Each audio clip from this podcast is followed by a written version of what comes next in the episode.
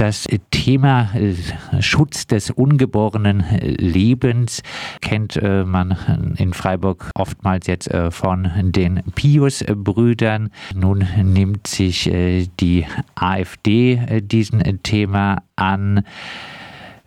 Was sind denn die Verbindungen? Was motiviert die AfD, dieses Thema jetzt aufzugreifen?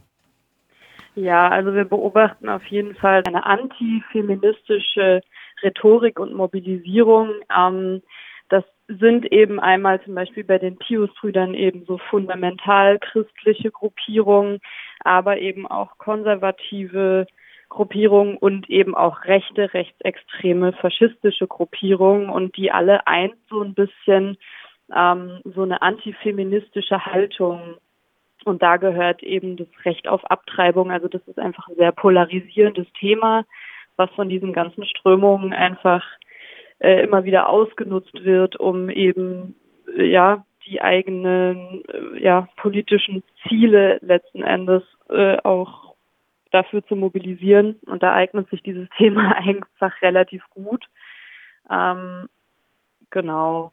Und gerade so dieses ähm, ja, dieses Pro-Life oder LebensschützerInnen, Schutz des ungeborenen Lebens, das sind natürlich einfach irgendwie ähm, ja sehr bildliche Begriffe einfach auch, unter denen sich eben, wie gesagt, diese gesamten Gruppierungen von rechts bis fundamental christlich, äh, christlich bis faschistisch irgendwie gut zusammenfinden. Pro-Life, das äh, klingt doch erstmal irgendwie gut. Was habt ihr gegen das Konzept? Genau, also das klingt erstmal gut, das, das, das stimmt. Ähm, das ist natürlich irgendwie auch, also wir wiederum ähm, positionieren uns sozusagen pro Choice. Und äh, daraus ist so ein bisschen das entstanden, also eben pro Life, pro Choice. Ähm, das bedeutet also, was, was immer wieder aus diesen Gruppen sozusagen ähm, propagiert wird, ist eben dieser, dass ähm, bei einer ungewollt Schwangeren ähm, sozusagen das ungeborene Leben, wo man sich auch wiederum drüber streiten kann, was das überhaupt sein soll, ähm, geschützt werden muss. Das heißt, äh, ähm, die inszenieren sich letzten Endes als die SchützerInnen des äh, Lebens, was sich sozusagen nicht selber schützen kann, was völlig absurd irgendwo ist, weil es geht bei diesen Gruppierungen letzten Endes immer nur um weiße, deutsche, heterosexuelle ähm, ja, bürgerliche Kleinfamilien irgendwo. Ähm, das heißt, da wird vorher einfach schon letzten Endes eine Auswahl getroffen, was eigentlich überhaupt schützenswertes Leben ist. Also natürlich gerade ähm, äh, in der AfD oder anderen rechten Gruppierungen, ähm, äh, die natürlich grundsätzlich einfach rassistisch sind, ähm, um nur da eine Sache von zu nennen. Ähm, wie gesagt, da geht's, ist es immer die Frage, welches Leben soll denn da überhaupt geschützt werden? Und das ist definitiv äh, nicht pro Live, sondern da geht es um ja weiter die Festigung auch von ähm, patriarchalen, von rassistischen, von kapitalistischen Gesellschaftsstrukturen. Und ähm, da klingt natürlich pro Life irgendwie ganz toll. Ähm, aber eigentlich steht da eben eine, eine rechte, eine konservative, eine menschenfeindliche Ideologie dahinter, muss man sagen.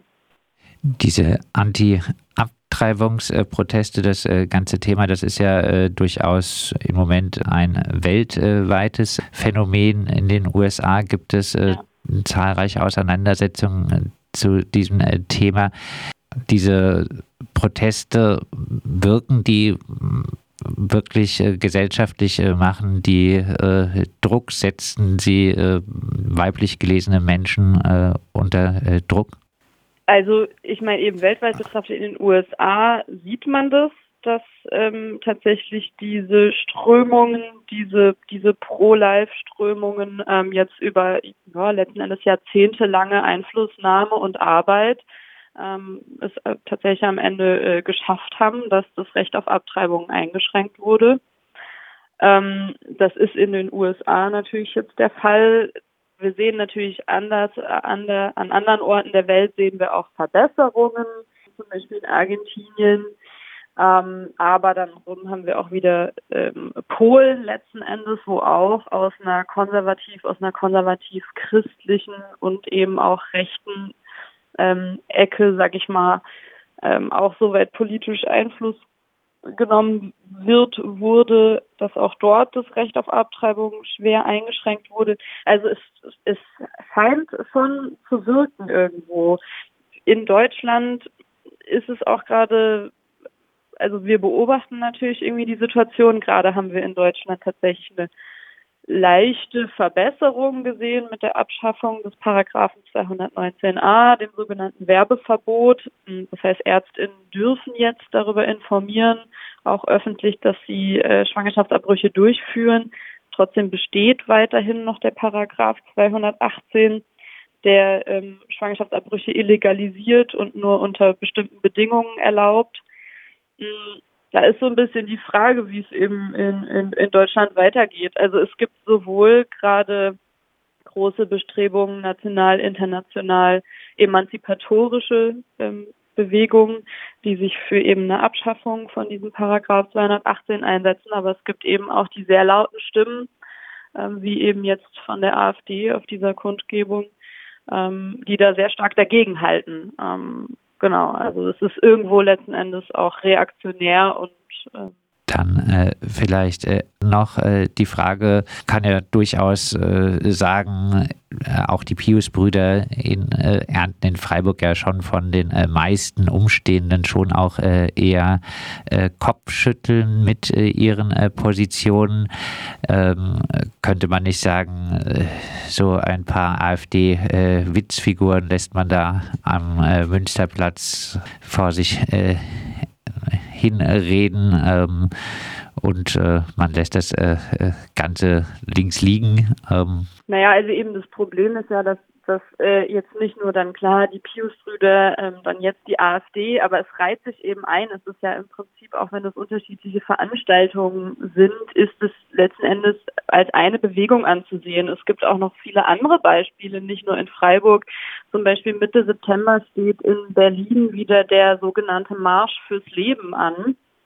Ähm, auch im Oktober wird es einen Bundeskongress von ähm, fundamentalchristlichen Gruppierungen geben und die sind alle immer irgendwo vermischt, teilweise auch jetzt in die, in die Querdenkenszene rein.